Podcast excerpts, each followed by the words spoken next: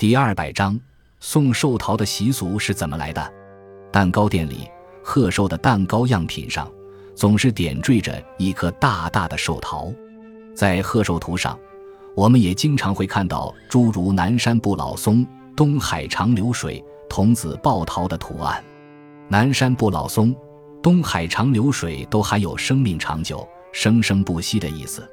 那么，寿桃又有怎样的内涵呢？祝寿送寿桃又是从何而来呢？有关祝寿送寿桃，民间流传着一个传说：在诸侯纷争的春秋战国时期，十八岁的孙膑想寻求发展，便有心深造。于是他背井离乡，到了云山拜师鬼谷子。跟他潜心学习兵法，一晃十二年过去了。一天，已到而立之年的孙膑望着天上的皓月，又思念起了家乡的老母。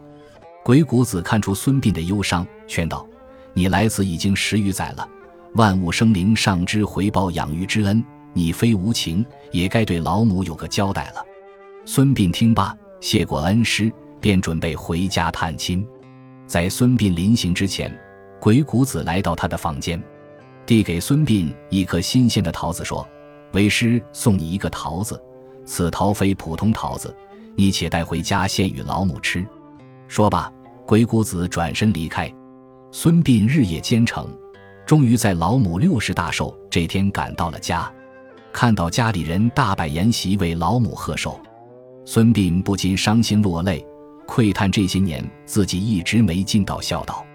来到大厅，看到满头白发的老母，孙膑心中更是自责不已。老母亲看到孙膑，不禁潸然泪下。母子互相倾诉一番相思苦之后，孙膑拿出师傅所赠的桃子献与老母。孙母刚吃了一口，众人惊奇地发现，老人家如雪的白发顷刻间化为青丝，本已衰老的容颜又焕发出了青春的光彩。众人无不惊叹感慨。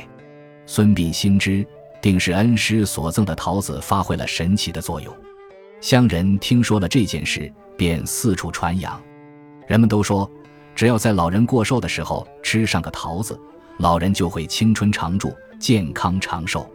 寿桃因此得名，于是民间便流行起祝寿送桃子的习俗。